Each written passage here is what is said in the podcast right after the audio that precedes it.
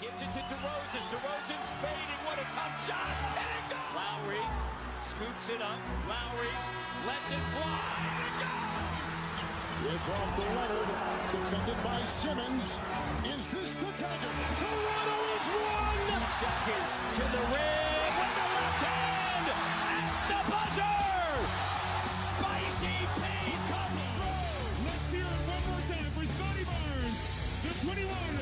21-2022 Kia NBA Rookie of the Year! 吹响北境的集结号，一同守护北境的荣耀。欢迎来到北境之王猛龙球迷电台，我是台长杰克。我是副台长保罗。We the North is our battle cry, and this, this is our shield. Hello，各位龙迷们，大家好呀！今天的节目呢，让我们继续跟着嘉宾高楚风高哥、朱磊朱哥一起来回顾猛龙的队史。这一期呢是猛龙队史浮生篇的下集，也是整个浮生篇最重要的一个时代——文斯卡特时代。好的，话不多说，马上开始本期节目。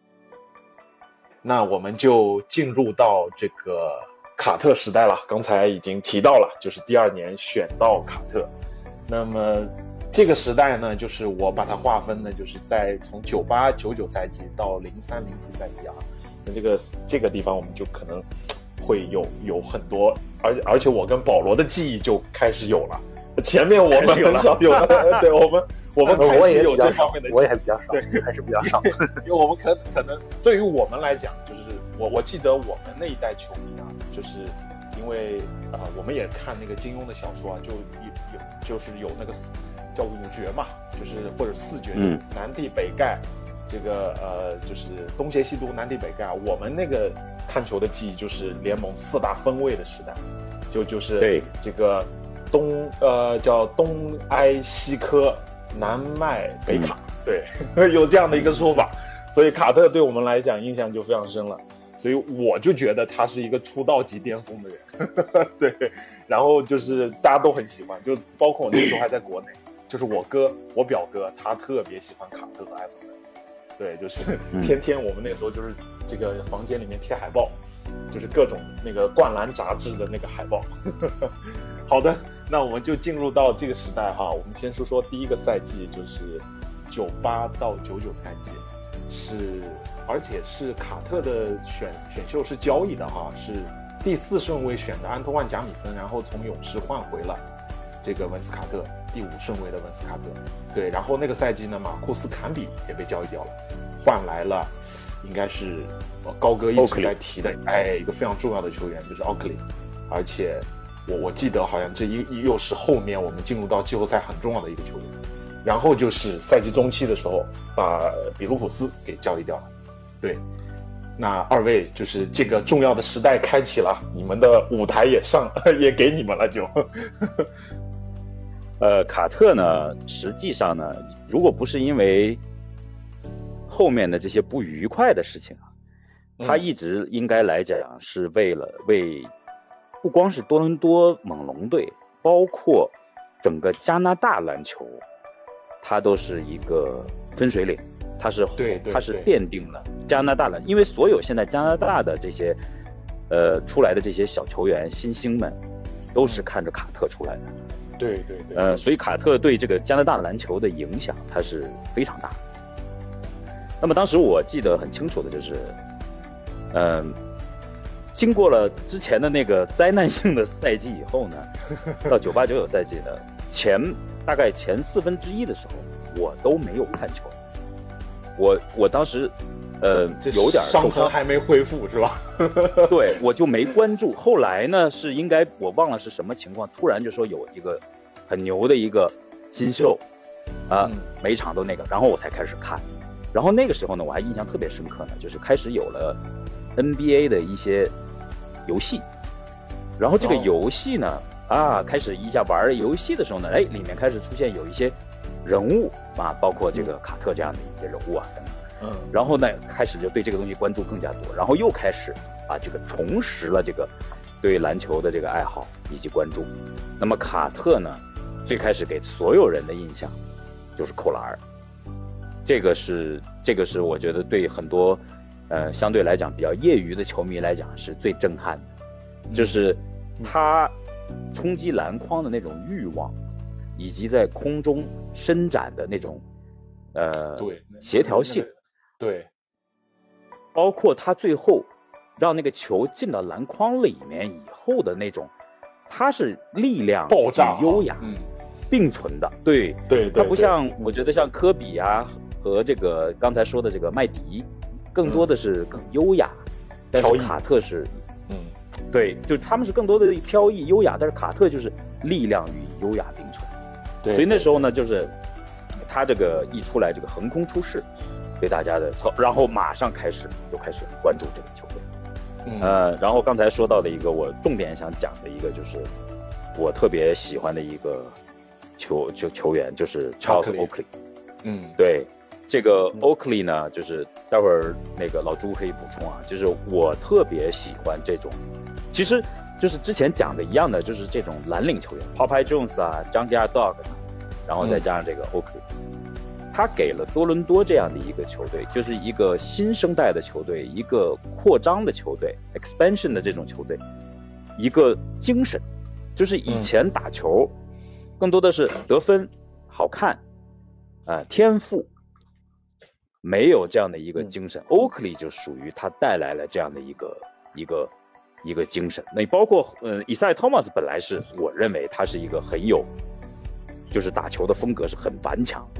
我们知道他当年受着伤还，还还还坚持打球的那那一幕嘛。然后，但是他没有把这个这个感觉传递到球队，球队一直就偏软。到了 Charles Oakley 来了以后，我们感觉到了一种硬汉的这种感觉。然后他呢就 take Carter under his wings，，Yeah，属于把卡特带在他的这个这个翅膀下，然后保护着卡特一直成长。所以这个当时这个，我觉得当时这个 set up 整个球队的这个是还是很很不错的，就慢慢的调整。就刚才朱哥讲的这个 Glenn Greenwood，我当时也觉得这个人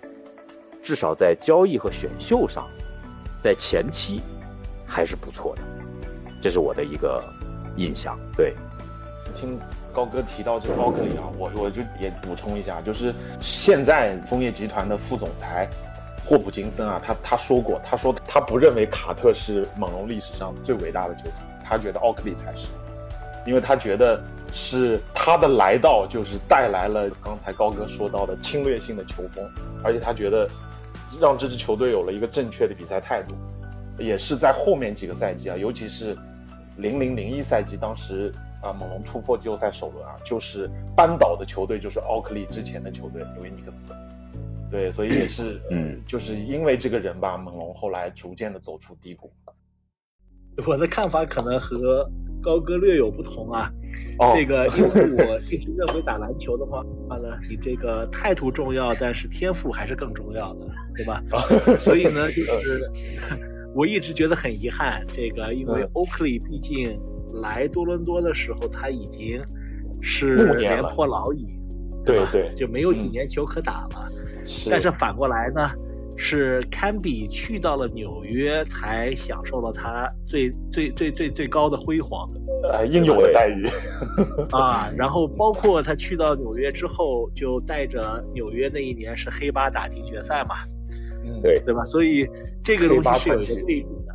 对。嗯啊、而且我对于欧克利的印象就是，我觉得这个哥们儿就好像是一个神经病一样，每隔三天逢五的就要找 NBA 球员打架，对吧？我记得在 在多伦多的时候，好像跟 Tyrone Hill 也打过架，啊、好像也这个当时找过别人，对吧？就是嗯每次在球场上面吃了点亏，就事后还要在这个呃回休息室的这个呃这个楼道里面再把场子找回来。对吧？当时我就觉得这个哥们儿实在太奇怪了。对关键呢，对对对这个球场上面呢，呃，基本上他的这个数据也很很普通，一般的吧？所以这个就是对我来说的话呢，我虽然觉得这个态度是重要的，但是我当时一直觉得说，我们把 Camby 换了 Oakley 是吃了大亏的啊，嗯这是我自己个人的呃当时的个人的感觉啊。但是 Carter 这个来到多伦多队呢，我就我觉得我不用多说了，对吧？大家都是觉得说啊，这个哥们儿是完全啊横空出世，对吧？嗯一下子就像您说的一样，这个出道即巅峰。我记得他在多伦多打到第二年的时候，当时 NBA 还有盛传谣言说，啊，湖人队愿意拿科比加上两个首秀来换卡特，嚯，对吧？可以啊，这个是 盛传的嗯谣言，对吧？当然嗯，这个从一个那个时候的球迷的角度，我们的信息来源不如现在全嘛，是是吧？因为，现在的话，就会有无数的这个跟队记者会啊、或公或私的把这些小道消息传出来，但是那个时候，这个至少给你一个概念，说这个整个大联盟是怎么看待卡特的天分的。其实确实，猛龙队史当中还是有很多天赋特别棒的。坎比留下的一个记录也是我想提一下，就是猛龙生涯场均二点九次封盖，这个队史盖帽记录，我估计后面也很难再破掉了。就是这是坎比留给多伦多的，这这还不是他的巅峰呢。对，所以确确实比较可惜。从朱哥这个角度来讲啊，另外就是刚刚朱哥提到这个奥克利打架，我印象特别深，因为我那个关注 NBA 最开始更多的也是因为，呃，就是姚明嘛，我就记得姚明讲过一句话，他觉得奥克利是一个打架比打球多的人，对，所以就是就是挺有意思的。对，好的，那他打、呃、这个赛他打球确实很脏，嗯，嗯嗯，对。然后这个赛季的话呢，猛龙的这个就是战绩依然还不是特别理想啊，只有二十三胜二十七负，这个排名东部第十。那么我们也说了，渐渐就要走出低谷了哈。那我们就接下来进入到，应该是我们今天浮生这个时期当中，猛龙最高光的时刻了，就球队。然后九九零零赛季啊，这个赛季几件重要的事情，我也就先说一下。第一个呢，就是当年的选秀第五顺位选中了这个乔纳森·本德，啊，这个为什么提他呢？是因为后来拿他换了另外一个很重要的球员，就是安东尼奥·戴维斯。然后呢，赛季当中签约了两个，也是就是可能我们我们这些年轻一点的，或者说现在更年轻一点的人，可能能知道，就是库里他爸戴尔·库里，就是在那个赛季签约的。然后还有就是 NBA 历史上最矮的那个人博格斯，一米六零的博格斯，也是在那个赛季签约的。对，那那个赛季猛龙也是就是队史记录啊，第一次杀入了季后赛。我想你们应该对那个赛季印象特别深，尤其卡特还在那个赛季的全明星赛当中有很惊艳的表现，对吧？对，这个时候我觉得其实对于这个队整体上来说，呃，作为一个球迷啊，大家都特别开心。嗯但是呢，如果是从现在，我们已经是相对资深，而且对于整个联盟的这种管理也比较理解，然后对于怎么能够去管理你的资产、球员资产更加清晰的时候，对吧？嗯我觉得倒过头来来看的话，是有很多问题的。啊、哦那么打个比方啊，就是我们在这一年之前，我印象特别深刻的是，当时给了一个两千四五百万的一个大合同，给了一个哥们儿叫做 Michael Stewart，现在可能没有人会记得这个哥们儿，在呃那一年之前一共打过一年球，应该是哦。Sacramento 的 Ball Boy，、然后我们当年花了两千多万签了四年还是六年约，签了这样的是个大合同了，在当年来看，非常在当年是一个啊。非常大的超级所以嗯你可以想象，我们有作为一个球员有多少年希望他能打出成绩来，但是他就嗯一直没有打出成绩来。然后同时呢，呃，如果说到九九年的话，第五顺位我们挑了 Jonathan Bender，对吧？最后把嗯 Bender 换来 Antonio Davis，我觉得这个没问题，对吧？但是我不知道大家还记不记得这一年的十二顺位我们挑了谁？我们挑了一个大高个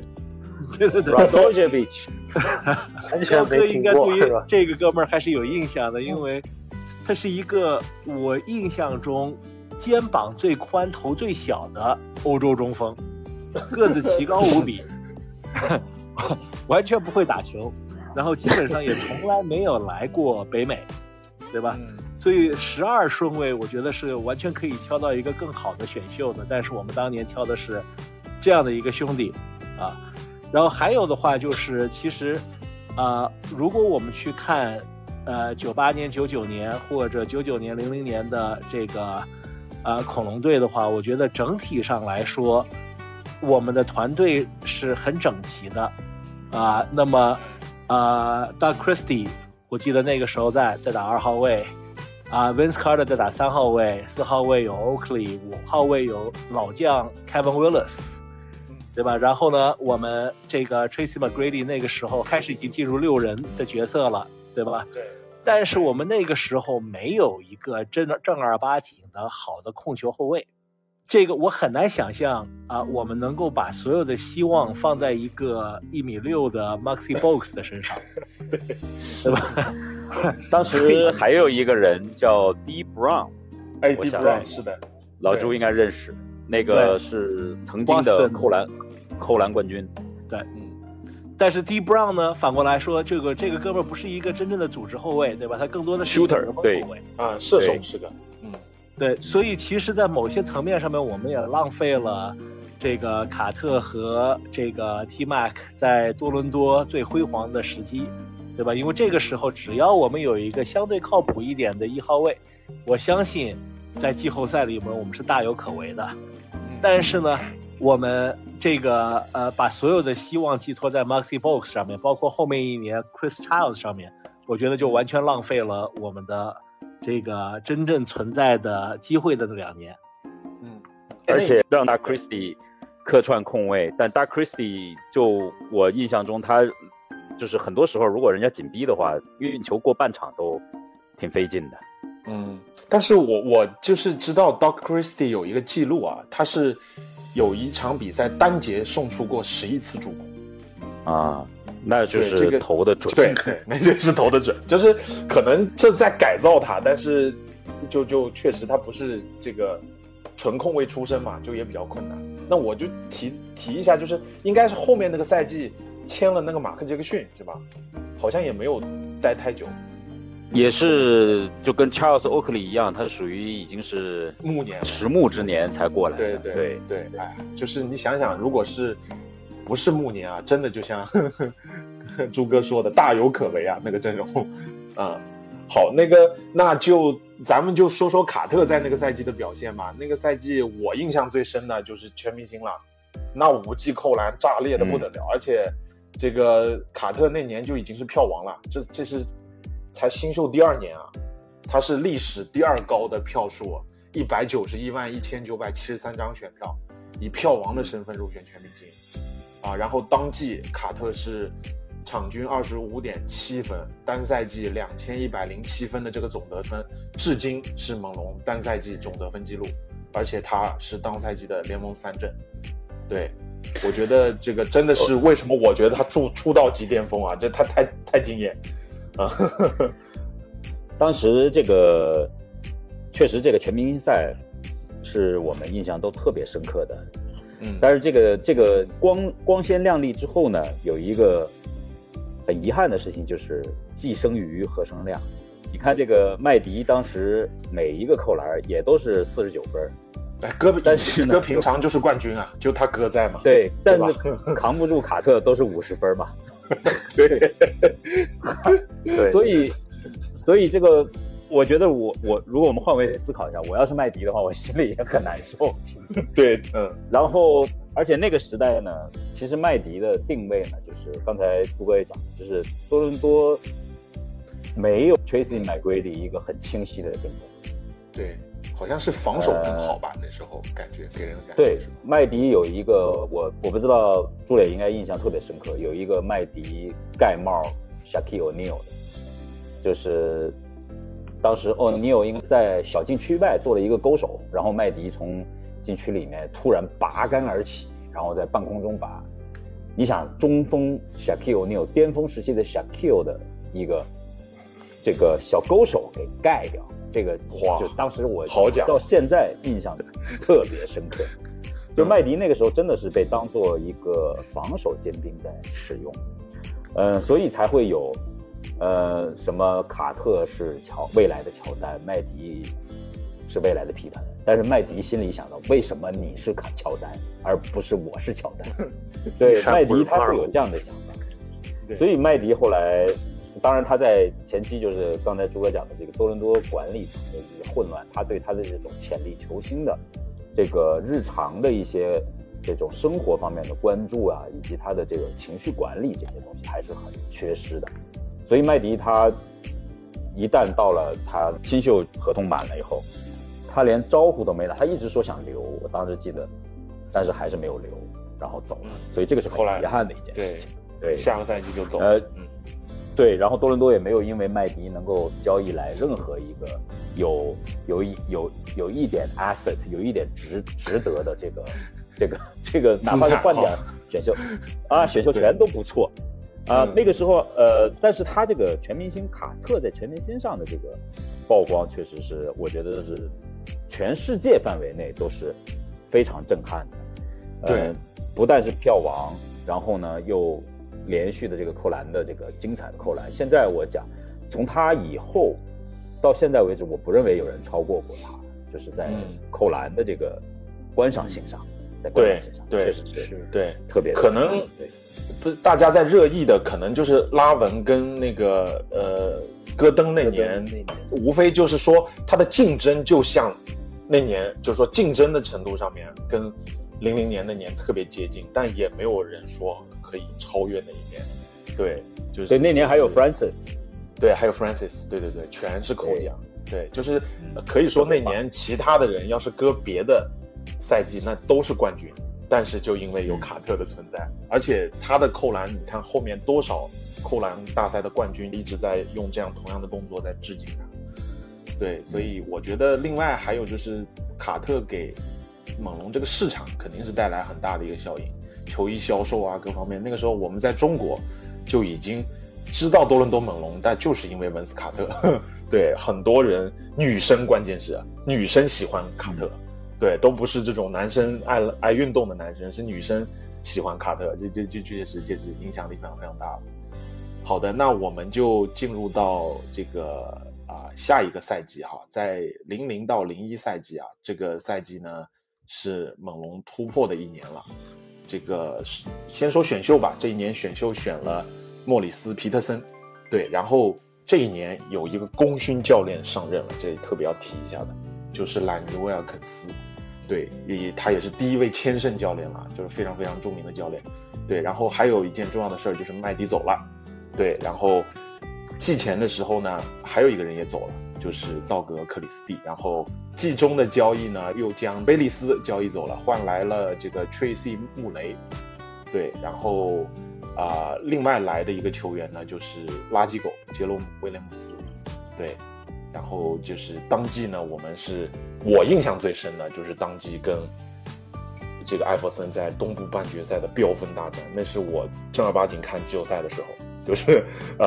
就是卡特跟艾弗森的飙分，就是真的是是是正果烁今啊！就是一个系列赛，因为最后东部半决赛那个猛龙是惜败嘛，抢七惜败给七六人。那个赛季的七六人最后是打进总决赛的，对不对？跟这个 OK 组合去抗衡的七六人。然后那一个系列赛就有三个五十分，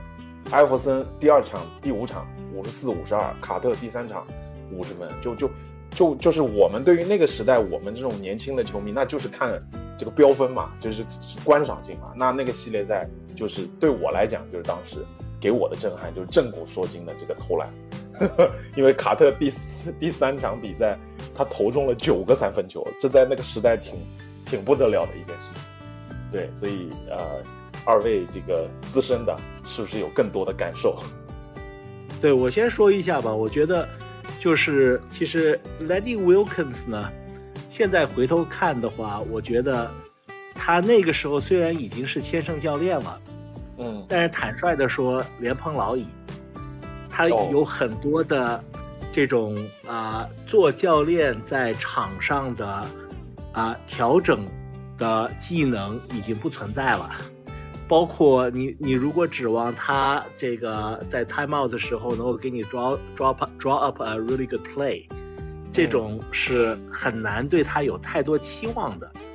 但是他给猛龙带来的是什么呢？他给猛龙带来的是稳定。嗯因为经历过了 Daryl Walker，对吧？然后呢，再经历了一个 Butch Carter，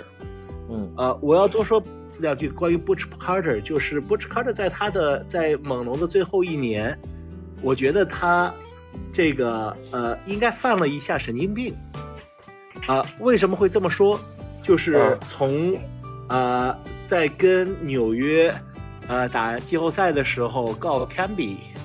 对吧？到他这个一直在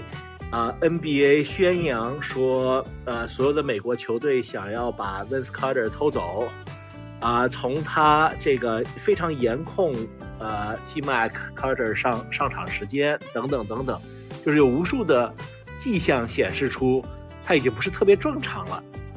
那么，当换到了 Lenny Wilken 这样的一个稳重憨厚的这个千胜教练的时候呢，我觉得这个给啊、整个猛龙队从上至下带来了一个强心针啊。那么那一年的话呢，呃，就像您说的一样，我们也选秀选到了 Mo Mo Pete。我一直嗯觉得 Morris Peterson 是一个非常被低估的猛龙球员，对吧？对从防守很不错，进攻很不错，三分很不错，一个非常全面的球员，对吧？啊、也是 three and D，而且呢，他的上篮能力也很强，对吧？嗯啊、而且任劳任怨，一直是你让他做什么样的角色，他都能给你都能给你做好啊。再加上我们又这个呃引入了 JYD，JYD 一直都是啊、我非常喜欢的一个球员，被 呃多伦多交易交易的当天晚上，我记得是啊、在大雪中从啊、底特律自己开着车来到了多伦多嗯啊。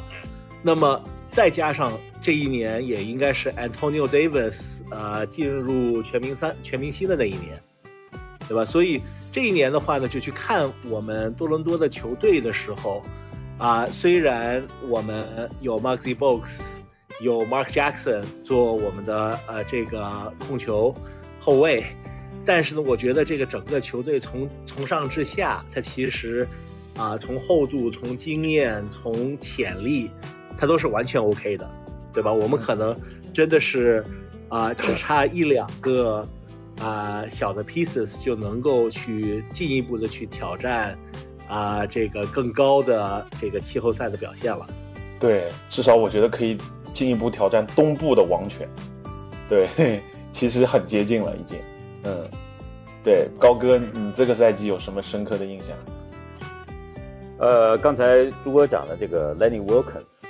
我们嗯。一直在说他是一个千胜教练，但是大家忘记了，他现在他基本上也是一个千败教练，对，对就是说是他胜率他的他是，对他是大概差不多是五五分成，然后呢，他只得过一次冠军，是在呃 Seattle Seattle SuperSonics 吧，应该是。对对对，西雅图超音速。就嗯。对，就得过那一次冠军。然后他确实是个很稳重的人。然后这个球队呢，现在也像朱哥讲的，他确实是一个相对来讲，呃，虽然天赋成分我认为是比前一年，因为 T Mac 在，比前一年略有下降的，但是从球队的完整性来讲，它是它是更加更加趋于一个平衡状态的。呃，卡特之所以能够有机会跟艾弗森对标到第七场吧，应该是，哎，那个时候是对，也是因为这个球队是一个相对来讲比较完整的一个球队。呃，而且 Alvin Williams 是一个我非常喜欢的球球员，非常低调，防守非常好，嗯始终不太会投，始终不太会投三分，但是他的长两分呢，投的还是相对 还是 OK 的。然后呢，又没有什么，嗯，不太会失误，所以他是一个非常务实的球员。所以这个球员我是很喜欢的，而且他在多伦多相对来讲打的时间非常长，就是说他天赋确实可以说是很一般，但是他很努力、很认真。Mo Peterson 也是一样的一个球员，我对他的印象也非常深刻。呃，三分有时候会有一些那种很神来之笔的，就是压哨三分呐、或者说中场一过，呃，最后来一下的那种。呃，再加上卡特那时候是他在卡特的第一阶段，我们应该说他的他的这个生涯的第一阶段的一个巅峰时期，真的是嗯。那时候卡看卡特打球就觉得怎么都有，就是我就算手风不顺，我也一定能够直接杀入篮下。嗯，，对，就直接倒下去。嗯，卡特那年我记得还参加了，应该是有，是那年是奥运嘛，应该是，呃，啊，有一个悉尼奥运会嘛，对，对对。震烁古今死的，之后直接对。从那个是法国飞过去的一个球员，法国的一个中锋对，对，飞过去了，所以我的妈当时对是确实是他他就已经是所以所以叫 Air Canada 嘛，就是加拿大飞人嘛对，就是对从那个时候开始就定位了他这样的一个角色。嗯，很遗憾的，最后是碰到了巅峰时期的艾弗森。对，我最近还看过这个艾弗森的一些这个视频，就是那个那一年艾弗森确实是在他呃很很很巅峰的时期，那最后没有办法，嗯被被被被最后面，其实就是最后一球嘛，也是卡特最后一球进了就就 OK 就了就就过过了，对，是的，嗯但但这一年我记得有两个大遗憾啊。第一个大遗憾呢，就是你看卡特在多伦多队打了，我记得二十七分，啊、然后呢表现非常的惊艳。但是这一年 T Mac 去了 Orlando 以后，已经开始在 Orlando 挑起大梁。嗯他前年也基本上是二十六分还是二十七分，对对，所以这个第一个大遗憾就是大家已经开始去想说，为什么 T Mac 会离开多伦多，对吧？我们嗯到底嗯能不能够留下真正的明星球员？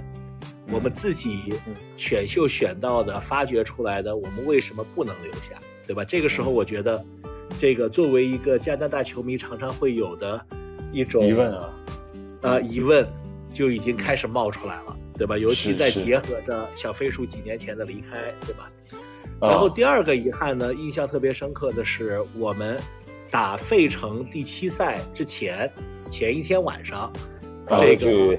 对卡特去参加自己的毕业典礼，对吧？那么当然，这个我们觉得他都有权去参加毕业典礼，但是呢，他在打最后一场的前一天晚上去参加毕业典礼，然后半夜坐着这个私人飞机再回到啊、这个费城，对吧？嗯去打第二天的这个这场抢球，嗯对吧？尤其最后一个球没有投进，那么嗯如果他没有去参加自己的这个毕业典礼，他是不是对吧？可以休息得更好？是不是可以多进两分？是不是我们就不用等到最后一球落空？我觉得这嗯就是永远大家回答不了的问题了。是的，是的，是的呀所以就是遗憾嘛，人生总还是有很多遗憾的。是，你再回过头来看，就是如果这个麦迪跟卡特的组合能够一直下去，啊，真的，真的就是新一代的这个乔丹和皮蓬，啊，对，可能唯一的问题会是那个时候谁是乔丹，谁是皮这蓬，对吧？谁是乔丹，谁是对吧？皮蓬？对现在转过头来看的话，可能卡特更适合做皮蓬。啊，对，球风上面麦其实我迪更像，对，其实我觉得那个时候大家就是因为有了乔丹和皮蓬，所以老纠结于这个事情。对你要现在来看的话，为什么要定位他们是乔丹或者皮蓬呢？是吧？他们可以都是乔丹，对吧？对当然这个东西我们就是后面来讲就没有什么太大。但是我我想讲一个，我当时也就是之前不是讲玩这个 NBA 游戏嘛，老朱也特别爱玩这个。这个 NBA 游戏我曾经我就是小花絮啊，也是，就是当时我曾经很，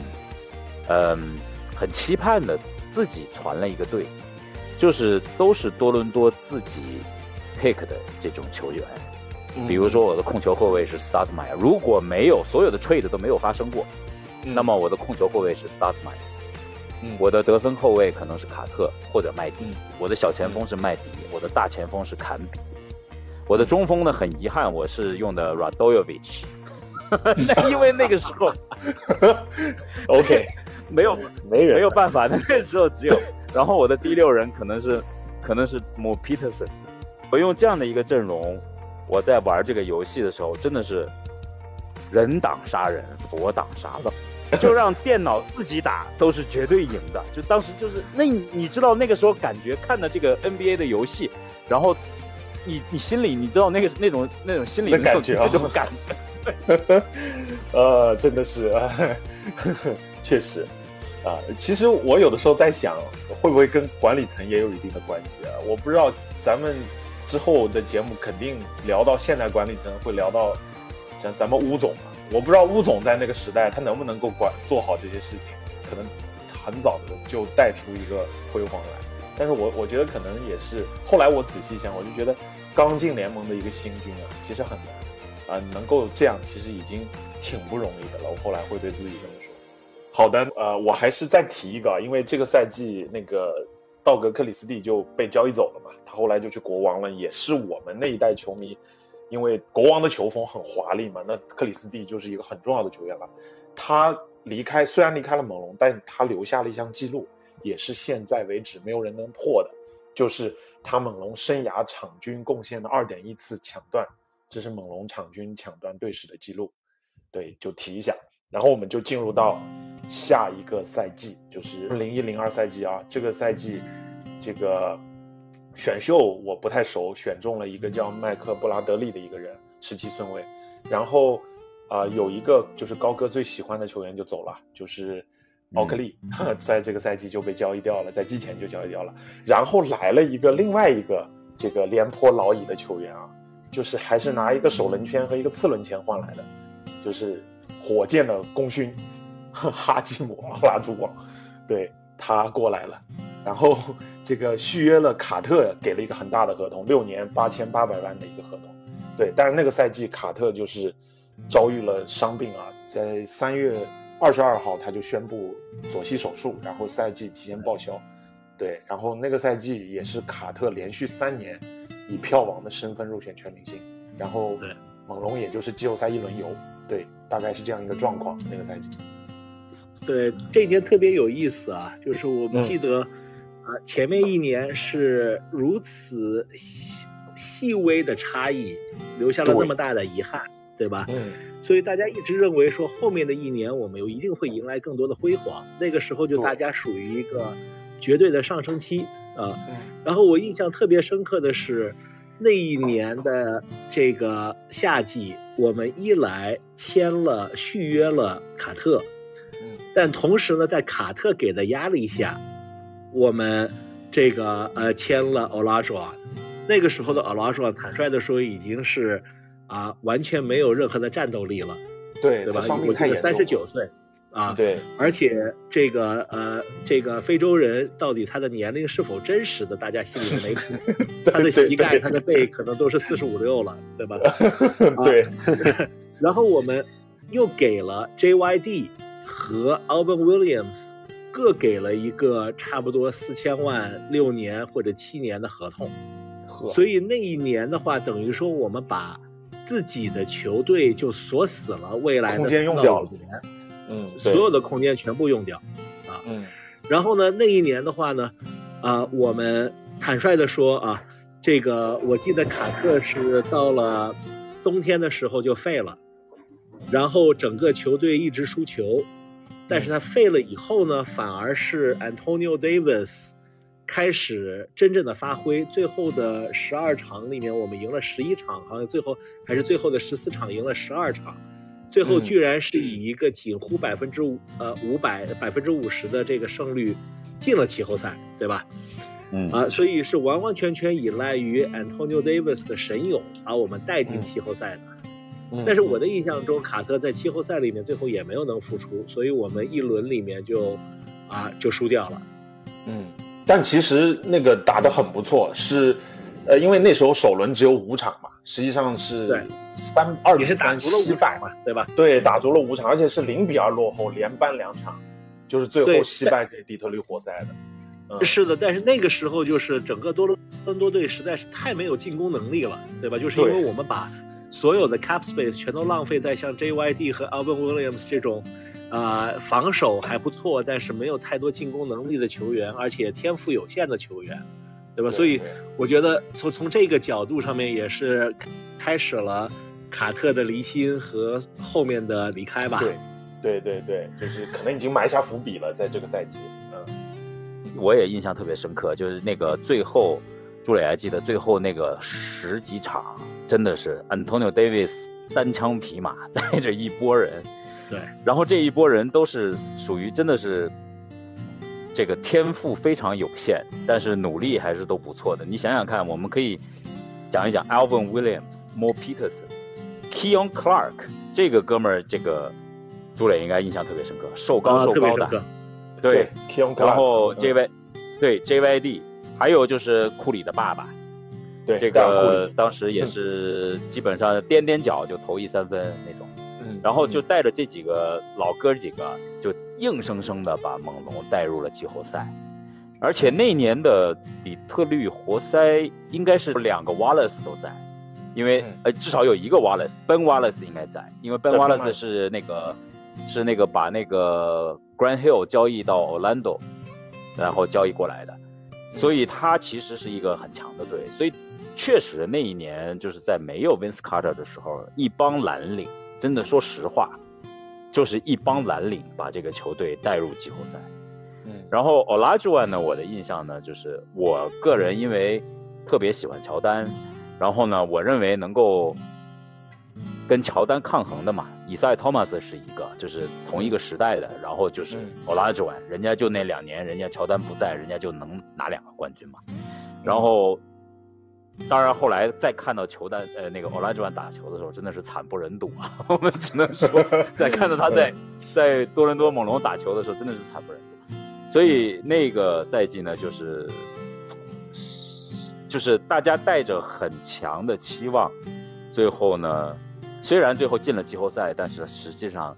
已经看到是那种强弩之末的感觉，就是就是嗯。没有办法再提升了，已经在季后就是 regular season 的这种最后一段时间就已经把所有的能量都释放掉了，嗯然后再到季后赛就真的是没法打了。嗯那个这个这个这个 talent 方面，从这个太差的太远了，就是跟人家来比的话，是的，对，啊，所以确实就是好像这个希望来的很很快，但是好像走的也特别快，就是这个这样的一种感觉啊。因为我们马上要说这个零二零三赛季，因为咱们说零零零一好像是就差一口气，我们至少能挑战东部的王权。然后零一零二赛季呢，就因为一些特别的原因，卡特的伤病哈、总觉得可能还能再再等一等，或再搏一搏。但是零二零三赛季依然还是很失望啊。简单的说一下这个赛季，就是啊、呃选秀二十顺位选中了这个啊、卡里姆拉什，然后季前的时候嘛，把 Tracy Murray 给交易掉了，换来了主要球员是杰弗里斯，对，然后在季前的时候呢，签约了一个。也签约了一个叫叫莱纳德的人啊，这不是现在的莱纳德，对，当年有一个叫沃尚莱纳德的，然后另外一个是把接球王拉夫尔斯通给签下来了，在那个赛季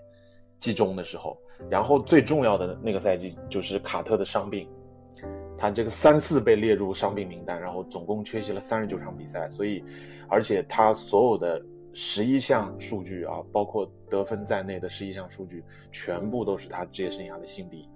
而且啊、那个赛季那可想而知啊，最终是二十四胜五十八负，又回到了当年的垫底的时代，就东部第十四位，没有入选，没有晋级季后赛。对，但是那个赛季呢，卡特还是入选了东部全明星的首发，但是那个赛季的票王没有了。对，因为呃姚明出现了，对，有广大中国球迷的投票把卡特的票王给拿走了。对，但是他还是这个这个有一个非常感人的一件事情，是因为那个赛季乔丹复出了，我不知道你们印象可能会特别深哈。乔丹复出了，卡特把这个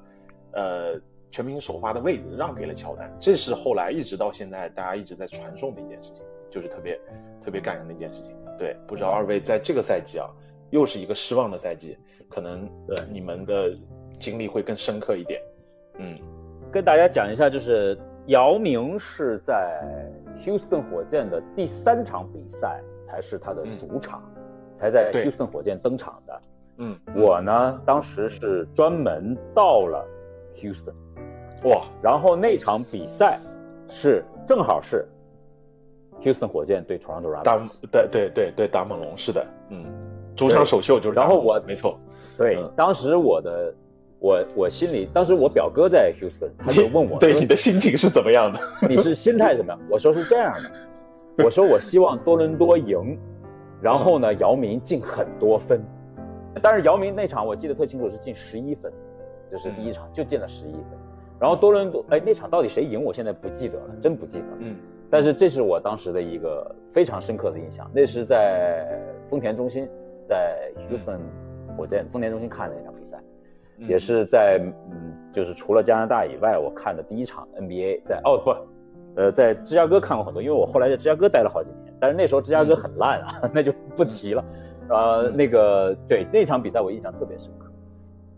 对，如我觉得就是如果说回到这几年啊，还是回到之前说的，其实 Glenn Greenwald 从一个啊、这个总经理的角度，在选新秀上面，除了一个 Vince Carter，真的可以用一塌糊涂这几个字来形容。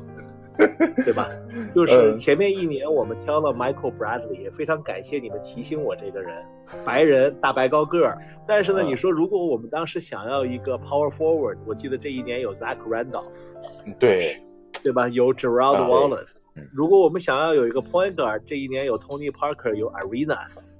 对，对吧？这些都是在我们挑了这位伟大的 Michael Bradley 之后，被别的队给选到了，对对吧？那么后面一年我们挑了这个 Kareem Rush，还有什么 Chris Jeffries，这一些名字每提到了都会让我心里酸痛，这种酸 爽。那个小小小小短胳膊 Arroyo，对吧对？Over 这个 Andrew Andre Iguodala，那才是更酸爽的，都都是让人觉得非常非常不可思议啊。嗯然后你前面提到那一年，就是在全明星上面，卡特最后让座让给啊、这个呃乔丹，对吧？其实那个时候我在加拿大的时候呢，所有的报纸上面在评价的是凭什么？为什么？因为你想是呃这么多的球员投票投给卡特的，嗯他们可以选择投给乔丹，但是没有人投给了乔丹。嗯那么别人把你投票投的让你去做先发，你凭什么把你的位置让给别人？对吧？所以其实当时是有很多的人不赞同这个卡特最后把自己的位置让给了乔丹。我觉得卡特也是因为有很多的压力，外在和内在的压力，也有很多的人在推他，让他去让对吧？嗯啊最后迫于无奈，这个是属于一个做了也被骂，不做也被骂。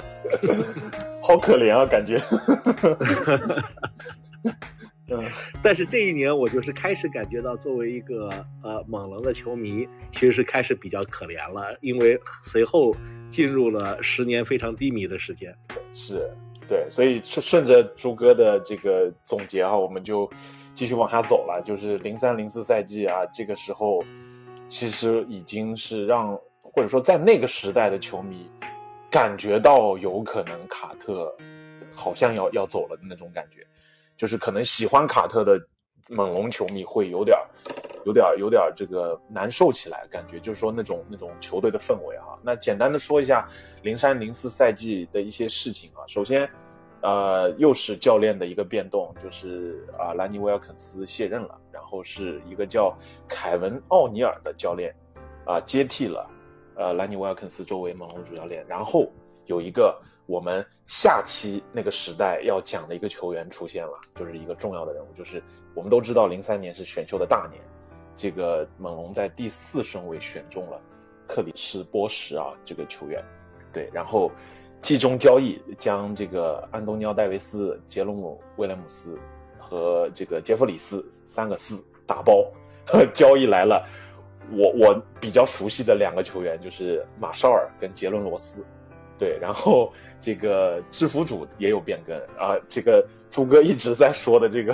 格恩沃尔德终于走了。然后是有那个，但是新的那个总经理还没有物色好，是由当时的一个助理，就是临时的担任的总经理，那个人叫做杰克麦克洛斯基，这样一个一个一个人。对，然后当赛季呢，卡特还是啊、这个入选了全明星啊，然后他场均是二十二点五分，但那个赛季呢，猛龙还是战绩不是很好，只有三十三胜四十九负。最后排名东部第十，依然无缘季后赛。对，在那个赛季，可能我更多的关注点慢慢的转向了休斯顿火箭。那个时候，对，我就记得这个呃，姚明打那个猛龙的那些那些比赛的。我不知道你二位从猛龙的角度，那个赛季你们更多的感受是什么样嗯？那个赛季呢，确实是，如果是从多伦多猛龙的角度来讲呢，又进入到了一个 dark age，就是黑暗的时代，就是对对对卡特应该是在东西被这个 Mike Klosky 给交易的吧，然后交易来的那真的是属于有点像白给那种，就匹配那个薪资的最大的是 Alonso Mourning，人家更不来，对，所以从加拿大人的角度来讲呢，其实那个时候加拿大的球迷是，因为球迷是这样的，球迷可能不太知道这些后台的操作以及管理层的一些、一些这种局促，他可能更多的是看到的表面现象，就会认为把这些都归罪于卡特，就认为是首先就有一个说法就是炸伤，因为卡特，因为大家都认为，哎，你你老是在多伦多，你就三四次的，你说打不了，哦，到新泽西网队你继续能够飞天遁地的，对吧？就是这是从球迷的角度会这么这么认为，但是至于真正的从管理层从这个角度，他最后为什么只交易来了这样的一些 assets，以及嗯。呃为什么卡特最后非要被交易等等等等，这个其实就嗯不一定，就那时候的资讯也没有那么发达，就是就不为人知了。就但是你现在问到很多多伦多球迷，我关注很多球迷的一些网站也是，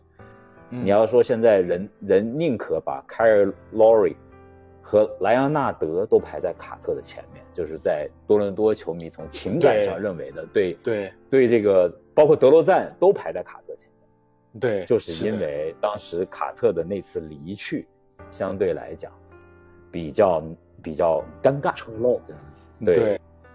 那一年的话呢，就是我们换了一个新的教练，对吧？这个 Kevin O'Neill，、啊，这个人也是实际有一些问题的，就是说，呃也还是同样的一个问题啊，就是多伦多这个球队的这个管理层啊，始终不能招一个真正呃能够带着团队走向胜利的教练。嗯啊，那么 Kevin O'Neill 应该是唯一的一年做正教练，就是在多伦多，所以之前他也没有过真正的执教经验，对吧？嗯，然后我的印象特别深刻的就是这个哥们儿是带队的时候，多伦多球队应该是打球历史上最慢的一个球队之一。那么，当你的球队里面又有像卡特，又有像 Jalen Rose，又有像像 JYD 这种能跑能跳的兄弟们，然后呢，嗯你每天都是打一个最无聊、最慢节奏，对吧？但是当然防守还是不错，对吧？但是呢，嗯毫无进攻创意的一个这个这个打球的方式，对吧？我觉得这个是第一个点，是让卡特很不满意的。那么第二个点的话呢，就是卡特也很清楚的知道说，自己在多伦多这个可能他的时间也有限了，所以他是很希望多伦多，与其于在第四个顺位把波什给这个选了，他是希望多伦多能够把第四顺位的这个选秀权交易掉，再换来一个集对吧战力啊，年纪大一点儿、这个战斗力强一点的老球员的。对，但是呢，可能因为前面两年多伦多的这个管理层也是在他的压力下把这个 Olajuwon 签下来，然后这一个又是非常失败的一个签签约，对吧？嗯所以这个多伦多还是很坚坚韧的去选了这个呃 Chris Bosh，就是我们后面的龙王，对吧？对，嗯那么就回到前面高哥说的这个走的很丑陋，对吧？我觉得啊、他自己也提出说他不不准备再也不扣篮了。这个对于 多伦多的球迷来说是非常匪夷所思的事情，对吧？你是世界上最好的扣篮运动员，你告诉我打球不再扣篮了。然后还有就是一年上半年，对吧？嗯甚至呃，他应该不是这一年被交易的，应该是后面一年被交易的。哎，二零四年，对，是的，对吧？嗯在交易前期的时候，打球的时候还把多伦多接下来会要打的这个 place 泄给泄露给呃这个敌对，这一些都是非常匪夷所思的事情啊。那么也是因为这一些原因，我觉得卡特没有得到他该有的荣誉，在多伦多，在这个加拿大，是他先率先的获得了我们的热爱，然后啊、我们会觉得他背离了我们，对吧？抛弃了我们，啊，嗯那么加拿大人就从此再也没有真正的原谅过他，对吧？这也是为什么啊，你如果现在去问任何多伦多球迷，大家对于比如说 DeMar DeRozan 心中的热爱会远远多过卡特，对吧？因为这是这才是第一个真正选择留在啊北境的球星。对，而且我我觉得就是现在也一直在议论的一件事情，就是卡特的球衣会不会在多伦多退役，就是嗯就就是为什么到现在就一直就没有这个消息啊？其实也是跟当年这些种种的事情有很多的很多的关系啊，所以很可惜啊，就是啊、卡特的时代就这样啊、有点儿有点儿特别不情愿的，从我们猛龙的球迷来讲，就落下了帷幕了。对，我觉得就是，呃，卡特留给多伦多的回忆真的还是很多的。然后，尤其是早期的球迷，呃，卡特也是为加拿大有，尤其是这个篮球的发展啊，就是培养了很多年轻人，就是因为他的他的这种效应吧。但是，就是最后以这样的一种方式收场，也就是我们今天讲的这个浮生这个啊、时代当中非常遗憾的一件事情。那卡特呢？呃，他猛龙职业生涯是场均贡献二十三点四分，这个依然是现在到目前为止猛龙队史场均得分的记录，无论是德罗赞也好，还是这个其他的球员也好，都没有越过这个这个记录了。对，所以真的就是很可惜啊、原原本应该在猛龙队史有更高的地位的，或者说挑战队史第一人这样一个一个一个地位的人，但确实却以这样的啊、方式收场啊，非常的遗憾。对，那我们今天呢也就啊、特别开心啊，能够跟高哥、朱哥两位资深的老老龙蜜了，对，跟我们一起来聊这个第一个时代啊，就是浮生的这个时代，所以我们今天就也聊了挺多了，我们就先聊到这里，然后很开心啊，可以跟两位前辈一起聊那么多。也是把猛龙队史的头九年啊，我觉得这应该是我们到目前为止做的最长的一期节目的，也算是聊透了。我跟保罗也是跟你们学到了很多很多，也是，呃，也让我们这些可能更年轻的，或者让我们电台的其他的粉丝，那些现在还在上学的这些小龙蜜们，对猛龙的感情，我相信会更深。所以，真的再次向你们表示感谢，感谢你们的参与，也是感谢两位哥哥对我们电台的支持啊。虽然我到现在还有一种意犹未尽的感觉，但是没有关系，我们可以继持续的把这种情感再继续的酝酿酝酿。我们在下两期节目当中，我们会来接着聊猛龙的后两个九年，就是乱世和称雄，啊，也请龙迷们不要错过。那谢谢二位嘉宾啦，对，那你们还有什么要说的吗？我很很荣幸啊，就是确实我跟朱磊，我们是当年呃比较少的华人里面，就是我们因为那个时代认识的，就那个时代到到加拿大的华人就没有很多，然后我们认识的人也是能像我们两个这样自自始至终都非常关注猛龙队的人也不是很多。就是我后来回国到呃这么长的一段经历中，我就感觉到猛龙作为一个一九年的冠军，他在不但是在美国，在中国，在全世界可能受到的关注都非常少，所以 Jack 和 Paul 有这样的一个电台，我真的是非常的开心。所以我跟朱磊，我们都非常支持两位台长。谢谢谢谢对这谢谢。个对这个猛龙的这个，因为需要大家去宣传这样的一个球队，需要它它是一个非常有意思的一个故事，所以我们非常荣幸有这个机会能够去分享一些我们知道的一些历史。嗯，谢谢，我们也是跟着你们会学到很多。嗯，谢谢前辈提携。对，这个朱哥，朱哥有什么还要说的吗？啊，没有太多了，就是非常开心有这个机会啊！我俩这个爱球，包括开始后面自己打球，都是从看猛龙开始的。这个特别感谢二位给我们一个机会，让我们自己回思一下我们自己的青春啊，特别开心，谢谢你们。谢谢谢谢。好的，那我们今天节目就到这里了，啊、我们下期再见，拜拜。拜拜。好，拜拜。